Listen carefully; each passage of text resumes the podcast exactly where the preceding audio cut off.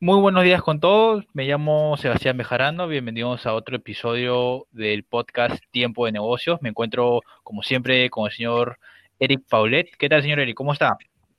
Bien, Sebastián. gracias nuevamente por invitarme. Gracias a, gracias a usted por estar aquí con nosotros. Eh, bueno, para entrar de frente al tema, eh, tema muy interesante, tema, tema de, de, bastante importancia hoy en día a nivel nacional, el teletrabajo post cuarentena. Eh, para lanzarle una, un, un, dato curioso nomás, el 89% de las empresas peruanas planean continuar con el teletrabajo pese a fin de la cuarentena. ¿Usted tiene alguna, alguna opinión, algunas razones por, la, por las cuales se esté dando una cifra tan, tan alta? Bueno, Sebastián, es, es natural que las empresas continúen con el teletrabajo porque no tenemos vacuna. Este, eso en realidad demuestra lo, lo consciente que son los empresarios, eh, los equipos de recursos humanos eh, con respecto al personal que, tienen a cargo. No, no, no podríamos o no deberían en realidad eh, decirles, este, vengan a las oficinas porque no hay nada que nos asegure que no se van a contagiar.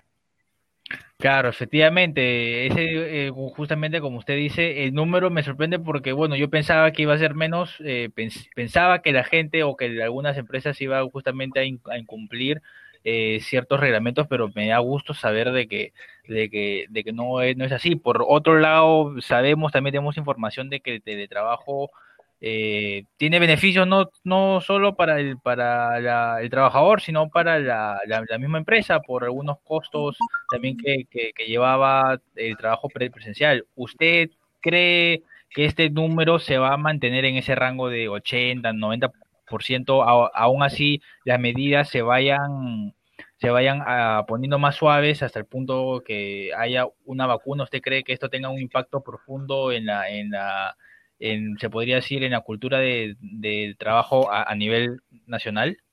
Eh, yo, yo, yo siempre recuerdo antes de la, antes de, de, la cuarentena que habían dado bastantes estudios sobre la posibilidad de, del teletrabajo. Y, y, habían encontrado estos estudios eh, siempre una, una, una, una coincidencia este, las personas están muy habituadas a trabajar en espacios compartidos, en oficinas. Y cuando se hacían diferentes ensayos eh, con diferentes empresas de diferentes poblaciones, eh, era muy pequeño el porcentaje que quería mantenerse en, en, en condición de, de, teletrabajo. Entonces, este, yo, yo te diría que a la larga, a la larga, muchas empresas van a buscar la, la, o muchas, muchos, muchos, muchos trabajadores van a buscar la incorporación nuevamente a los recintos clásicos. Ya, bueno, eso sí creo también que, que, tiene razón, algunas, eh, algunas costumbres son un poco más difíciles que, que, quitar de, de otras. Eh, ¿Cuáles trabajos pudiesen mantener este, este tipo de modalidad eh, a, distancia. Obviamente no todos los trabajos pueden hacerlo, obviamente, pero usted eh, tiene, tiene, alguna información de cuáles serían los rubros en donde más se va a mantener este tipo de trabajo a distancia. Eh, en, realidad eh, ya hay trabajos que están habituados a trabajar a distancia. Si, si me preguntas exactamente, son aquellos rubros que están dedicados a los servicios. Eh, uno de ellos que destaca por naturaleza es el tema de educación, es decir, a nivel educativo yo, sí se puede educar a las personas con herramientas tecnológicas, puede mantenerse ese formato y en realidad puede fortalecerse los diferentes elementos eh, de, apoyo. Definitivamente eh, la educación es, uno de los grandes medios que podría sacar mucho beneficio de esto. Otro tema que saca bastante beneficio, ya están acostumbrados a trabajar también de manera, de manera distante, son los desarrollos tecnológicos a nivel software, es decir, crear códigos, este, trabajar con plataformas, tener infraestructuras que, finalmente estás conectado a esta infraestructura. Eh, son son las posibilidades a, nivel tecnológico. Es decir, si tú me dices genera algo nuevo en la nube, genera un nuevo software, genera una nueva aplicación, pues no van a tener muchas, muchas limitaciones porque ya están habituados a esto.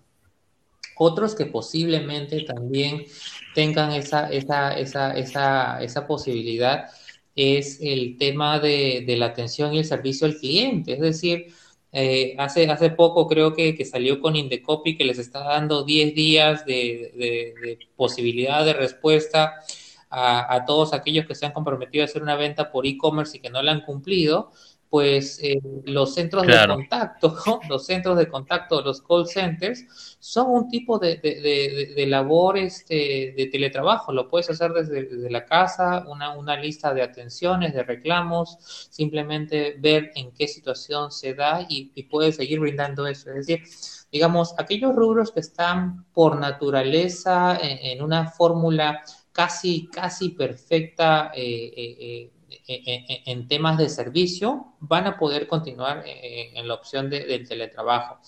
Aquellos que finalmente tengan una vinculación mucho más hacia temas físicos, temas sólidos, este, eso sí lo van a ver cada vez más complejo. Es decir, si tú me dices tengo que sacar una nueva pieza de un vehículo o, o tengo que sacar este, una nueva llanta, pues eso es algo sólido que al final sí necesitas personas físicamente para que lo hagan porque no estamos, lamentablemente, eh, en nuestra situación, no estamos tan automatizados y tampoco tenemos ese tipo de tecnologías, por lo menos no acá en Perú.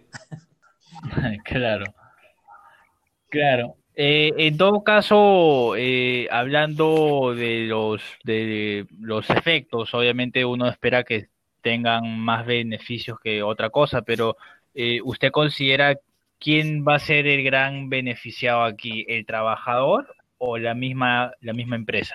¿O usted piensa que sea más equitativo, como que va a ser 50-50? Eh, en, realidad ahí hay un juego, un juego de, de, legislación.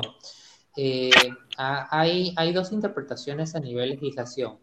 Uno es que sí existe en nuestra legislación el tema del teletrabajo y también ha aparecido, digamos, eh, por esta circunstancia el tema del trabajo remoto. Entonces, si, si tú me dices quién es el beneficiario o en qué condición se puede dar el beneficio, el beneficio puede darse tanto para el trabajador como para el empleador. Si efectivamente quiere comenzar a aplicar el tema del teletrabajo, que ya hay una legislación que lo soporta, o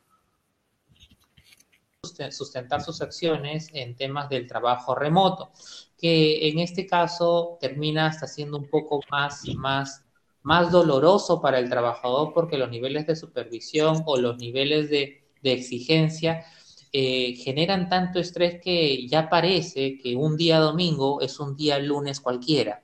Entonces, este, justamente digamos, el, eh, hay, hay beneficios, sí, hay legislación de por medio, sí, hay ganadores, sí, todo va a depender en realidad de cómo ambas partes se ponen de acuerdo. Claro, efectivamente, como les menciono, sería bueno que ambos los beneficios sean sean eh, equitativos tanto para el trabajador como para la, la, misma empresa. Eh, en todo caso, bueno, hemos, hemos hablado tanto del impacto que, que, que puede tener, eh, los, los, beneficios, a quienes afecta más. Eh, una, una última consulta que yo, que yo tenía justamente sobre, sobre e, este tema.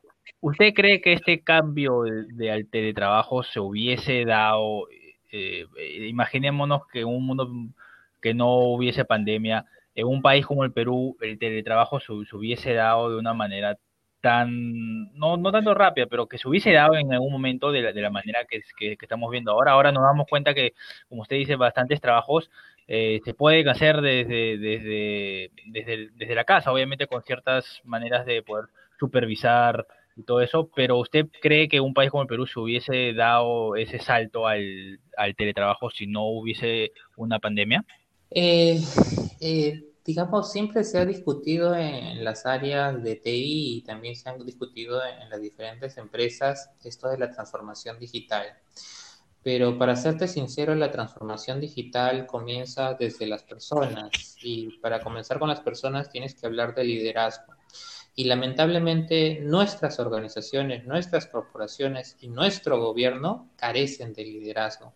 Así que si, si tú me dices, se hubiera podido dar, es remotamente lejana la situación, a menos que hayamos sido impulsados por algo tan equivalente como lo ha sido el tema de la pandemia. Entonces, digamos, las, personas han sido muy renuentes al tema del cambio, las personas no han tenido la capacidad tampoco de liderar y mucho menos de, ser innovativos, porque también ese es otro de los problemas que tenemos en nuestro liderazgo, una visión cortoplacista. Entonces, este, yo, yo te diría que no, no, no, si tendríamos que agradecerle en este caso a, a, COVID-19 porque eh, se vienen nuevos cambios, se, viven, se vienen nuevas situaciones y nuevas vivencias y acá pues todos, todos estamos este, eh, siendo, siendo medidos bajo nuevos estándares. Efectivamente, creo que lo ha, lo, lo ha eh, encapsulado muy bien. ojalá ojalá esto nos, nos haga aprender también de que siempre adaptarse eh, es, algo, es algo bueno, tratar de buscar la manera más eficiente y no a lo mejor la manera más dura de hacer las cosas. Eh, quería decirle otra vez gracias por estar con nosotros para, para siempre conversar de estos temas sumamente interesantes y que nos afectan a, a, todos. A gracias, Sebastián. Está bien, señor, hasta la, próxima en todo caso. Cuídese.